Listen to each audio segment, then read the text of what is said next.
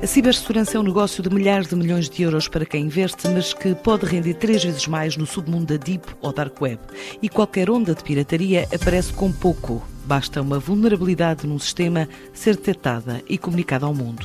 Uma autêntica ciberpandemia, como descreve Bruno Castro, CEO da Visionware, a empresa especialista em sistemas de informação. É importante também desmistificar aquele conceito que havia de que os hackers são, são um grupo de miúdos, geeks, com borbulhas no rosto pá, e que e, e fazem isso de forma amadora. Não é o caso. Essa imagem que é um bocado clichê dos anos 90, do filme Games, já, já lá vai. Portanto, hoje em dia, este tipo de ataques são gerados todos os dias massivamente pelo mundo inteiro, são feitos por redes criminosas de profissionais, ok? Portanto, que vivem disto. E isto é um modelo de negócio altamente maduro, que gera muito dinheiro. Cada vez há mais dinheiro envolvido e cada vez há mais alvos disponíveis e cada vez uh, focado em organizações que tenham valor. E valor, onde valor é dinheiro, não é? Uma contabilidade difícil de fazer quando os ciberataques aumentaram mais de 260% em Portugal, quase três vezes mais do que no resto do mundo.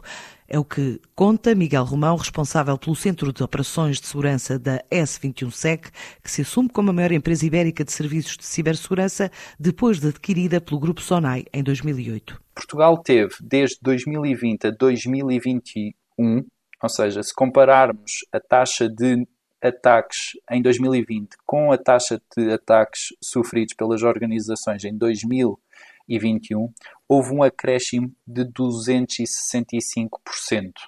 Ou seja, é um aumento exponencial no número de vítimas no território português. E este número de vítimas não foi expressamente aquele as organizações mais conhecidas que mais lucros uh, e benefícios e mais conhecidas no tecido empresarial e governamental em Portugal. Não, as microempresas também sofreram e são parte deste grupo de vítimas que uh, contemplei nesta percentagem. Turismo, saúde, retail foram setores que sofreram um grave aumento. Na mesma proporção, mundialmente, esse acréscimo foi dos 93%. Ou seja, é importante também termos aqui um termo de comparação. Uh, se a nível mundial, 93, Portugal então foi um dos focos onde o cibercrime veio intensificar os seus ataques. Organizações grandes, pequenas, transversais a qualquer setor, até ao cidadão comum, têm sido alvo preferencial dos ciberpiratas. E no Índice Global de Ameaças referente a dezembro de 2021, Bruno Duarte, engenheiro de segurança da Checkpoint Software Technologies, fala de um malware, uma espécie de bug especializado no roubo de credenciais e que afetou várias empresas de diferentes setores. Em Portugal, sabemos que 8% das organizações nacionais foram impactadas pelo Trojan bancário Drydex. O Drydex é um malware que tem como alvo plataformas Windows, sendo principalmente observado em campanhas de spam. Quanto à forma de atuação, o Drydex contacta um servidor remoto, envia informação sobre o sistema infectado e pode ainda fazer downloads ou executar código que permita o controle remoto.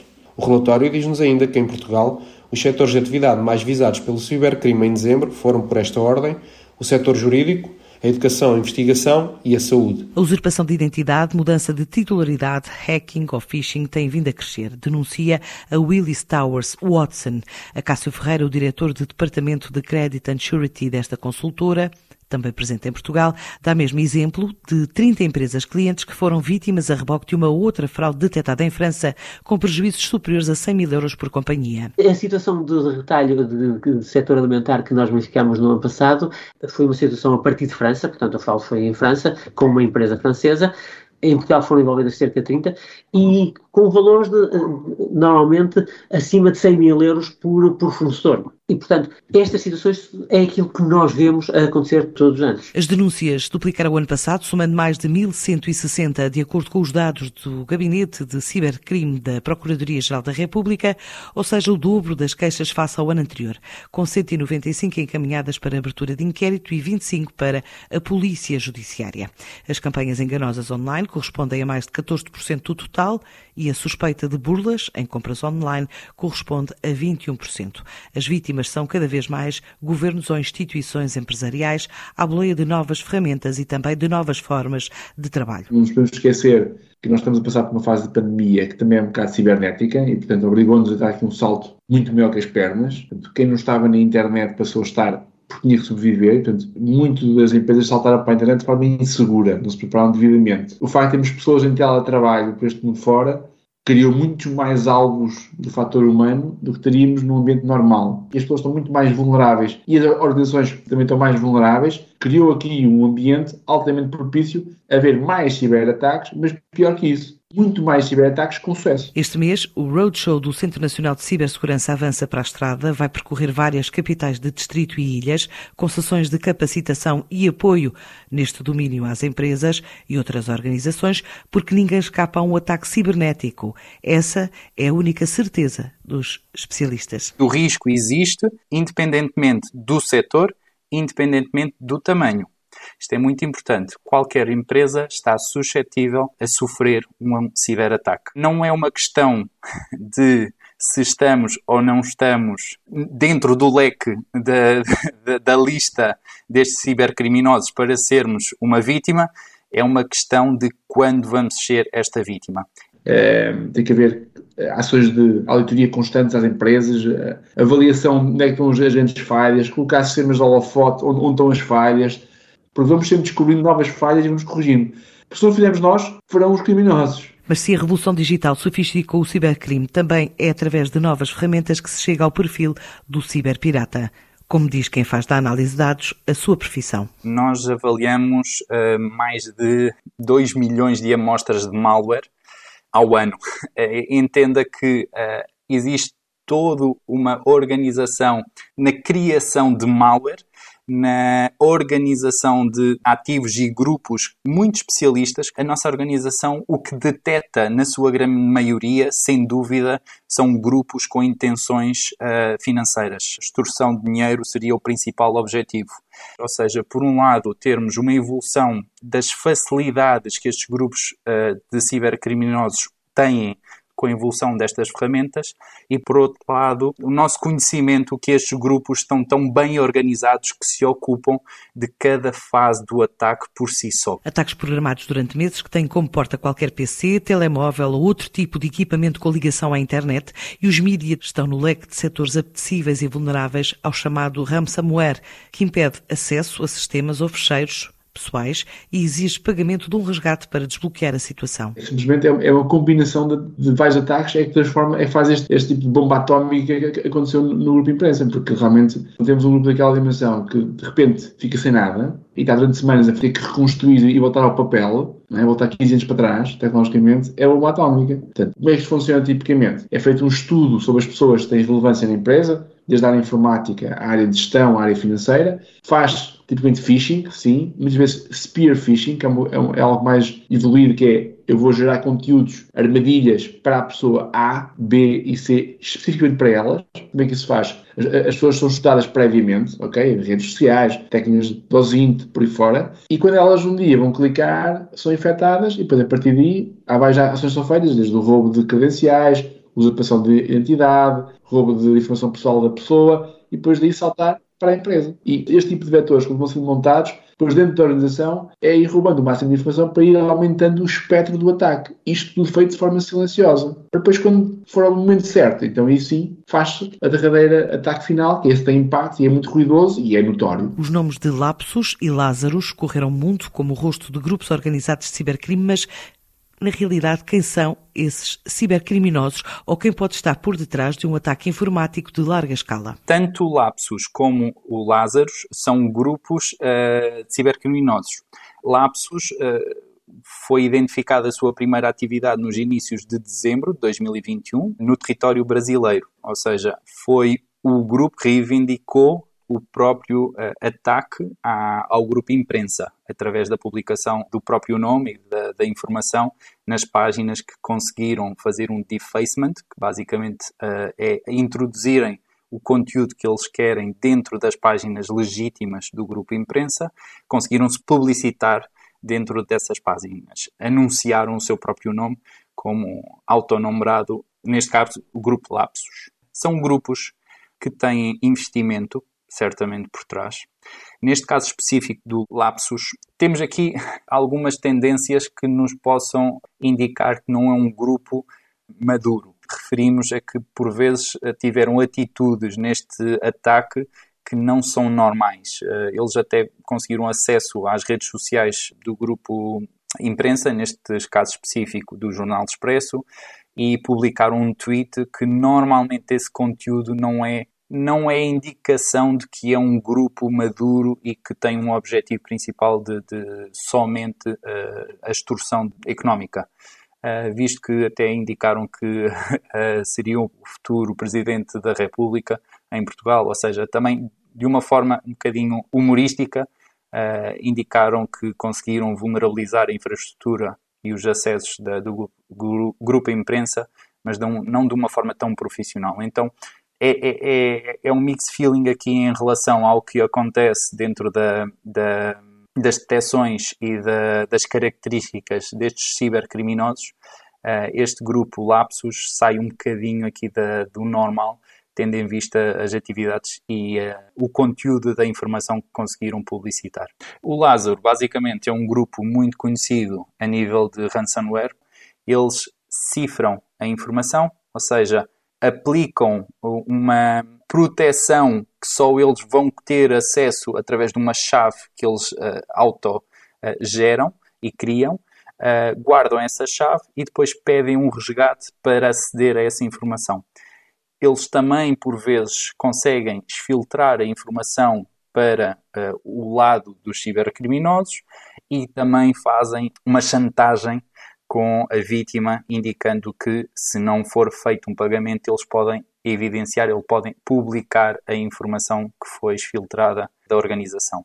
Infelizmente são bem sucedidos. Há um dado curioso, não Lázaros, mas há muitos outros grupos cibercriminosos que cessam a sua atividade publicando uh, as grandes quantidades económicas que conseguiram rentabilizar e cessam a atividade dizendo que já não querem mais rentabilidade e que publicam as ditas chaves que fazem com que todas as, todas as suas vítimas consigam uh, rever a sua informação que por estes grupos foram cifradas, indicando que já conseguiram uma rentabilidade altíssima de milhões uh, de dólares, neste caso, bitcoins incluído, e que já não vão executar mais ataques. Ataques que não poupam nem gigantes tecnológicas como a Microsoft. O que aconteceu foi eh, a equipa de investigação da Checkpoint, que observou através de uma thread cloud, digamos assim, onde são reportados todos os ataques que são detectados pelos nossos equipamentos. E isto levou à investigação aqui deste malware, digamos assim, o Zloader, e o que é que este Zloader fez foi basicamente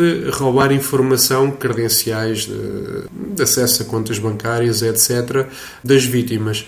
E foram identificados pelo menos 2 mil vítimas em, em cerca de 111 países. Crimes que colocam de alerta autoridades. Há um mês, o próprio FBI lançou um aviso à escala mundial para o uso de uma vulgar pen USB. E exemplos de ofertas armadilhadas não faltam. Este exemplo que lhe vou dar é caricato. Um grupo de pessoas vestidas a rigor, com trajes elucidativos, a uma campanha publicitária intervêm à porta de uma organização e começam a fazer jogos e oferecer, por exemplo, USBs. Aquela pena dita pen USB. Tem uma estatística que em 100 colaboradores que receberam as pens à porta de uma organização, 20 deles experimentaram. Ou seja, ainda é 20%, digamos, uma massa de uma organização que vai experimentar essa, essa porta e permitir essa porta de entrada ao grupo de atacantes que, que, esteve a oferecer essa pena. Mas estarão as autoridades preparadas para combater o cibercrime? A questão nem é tanto se as nossas polícias estão, é se a autoridade globalmente está preparada para ir atrás destes grupos criminosos que atuam de forma uh, muito mais encoberta do que fosse provavelmente um grupo criminoso fosse roubar um banco, roubar uma casa ou roubar um, um museu, não é?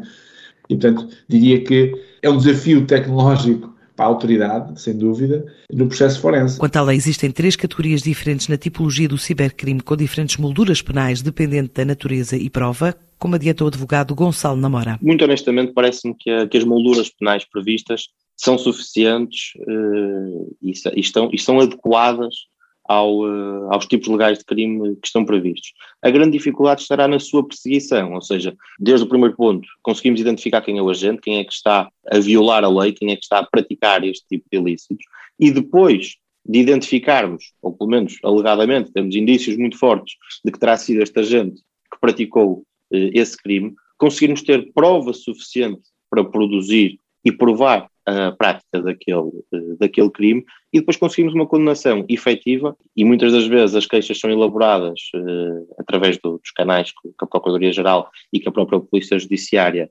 eh, têm disponibilizados, mas depois, na prática, quando se avançam com as investigações e com os processos de inquérito, depois não há apresentação de uma, de uma queixa formal. Portanto, os processos morrem por não haver legitimidade em, em avançar com os mesmos. Mas se estarmos no espaço europeu pode facilitar o combate ao cibercrime, a identificação e a reprodução de prova continuam entre as principais dificuldades para chegar a uma condenação. Se estivermos a falar, por exemplo, de falsidade informática, poderemos estar a falar de penas que vão desde os 120 dias a 600 dias de multa até 5 anos de prisão.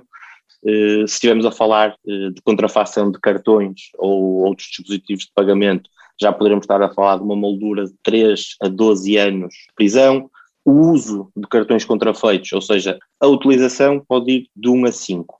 Obviamente depois também pode haver aqui agravantes, se forem utilizadas em, eh, em conluio, em concerto com, com o agente que os, que os está a praticar, e aí podemos aumentar não de 1 a 5, mas para de 3 a 12 mas portanto temos, eu diria, com uma, um rol de ilícitos criminais previstos com penas eh, significativas ou com eh, molduras eh, consideráveis. Mas quem trabalha no terreno considera que a legislação pode sempre melhorar. As empresas têm que se preparar previamente porque a lei já o assim exige. Eu diria que pode ser melhorado, há sempre espaço para para ser melhorado, porque apesar de ser um tema já uh, comum, vá, chamamos assim, ainda tem uns contornos uh, desafiantes para o setor da justiça e, muitas vezes entender o conceito do cibercrime e como é que ele atua, como é que ele funciona, fazendo depois a analogia com, o crime tradicional, vá, chamamos assim. Para evitar ataques informáticos, há conselhos dos especialistas dirigidos às chefias das organizações. Das imensas vezes nós entrarmos em processo de forense e ter o, gestor da empresa ou a administração a dar na cabeça aos, aos informáticos, coitados. Trabalham 12 horas por dia às vezes, vai estar, não tem conhecimentos para aquilo, nem tem que ter, sem, sem ferramentas, a pedir aumento de orçamentos há anos e anos e nunca ninguém dizia porque olham para a informática como custo. Ah, e coitados, quando a coisa corre mal, toca-lhes a eles. a análise forense digital é tão mais complexa do que uma análise forense standard, virtual, nomeadamente quando houve o apagamento, aparentemente, de toda a informação. É? é uma das nossas áreas de, competência. Nós andamos isto desde casa casa pia, temos já temos muitos quilómetros nisto. Tipicamente entramos em três momentos, ou entramos, que é aqueles que eu prefiro, entramos previamente, entramos constantemente a, a fazer estes testes de autoavaliação às empresas para perceber onde é estão as grandes falhas e ajudar as empresas a definirem onde é que vão corrigir e como é que vão corrigir, para se irem preparando para este, para este novo mundo digital que é uma, é uma realidade, ou então, nos piores cenários, entramos quando está a haver o ataque, portanto, estamos, entramos na fase de tentar bloquear o ataque, ajudar as empresas a, a, responder ao ataque, a tentar proteger os ativos que ainda não foram atacados e ao mesmo tempo fazer a parte forense, ou então, no pior dos piores cenários, fazemos só a parte forense, que é quando já foi tudo atacado e, e destruído ou roubado, entramos na parte de investigação, para saber quem é que fez, quanto, obviamente, prefiro entrar no primeiro momento, não é? E aí conseguimos preparar os castelos para serem melhor defendidos contra ataques,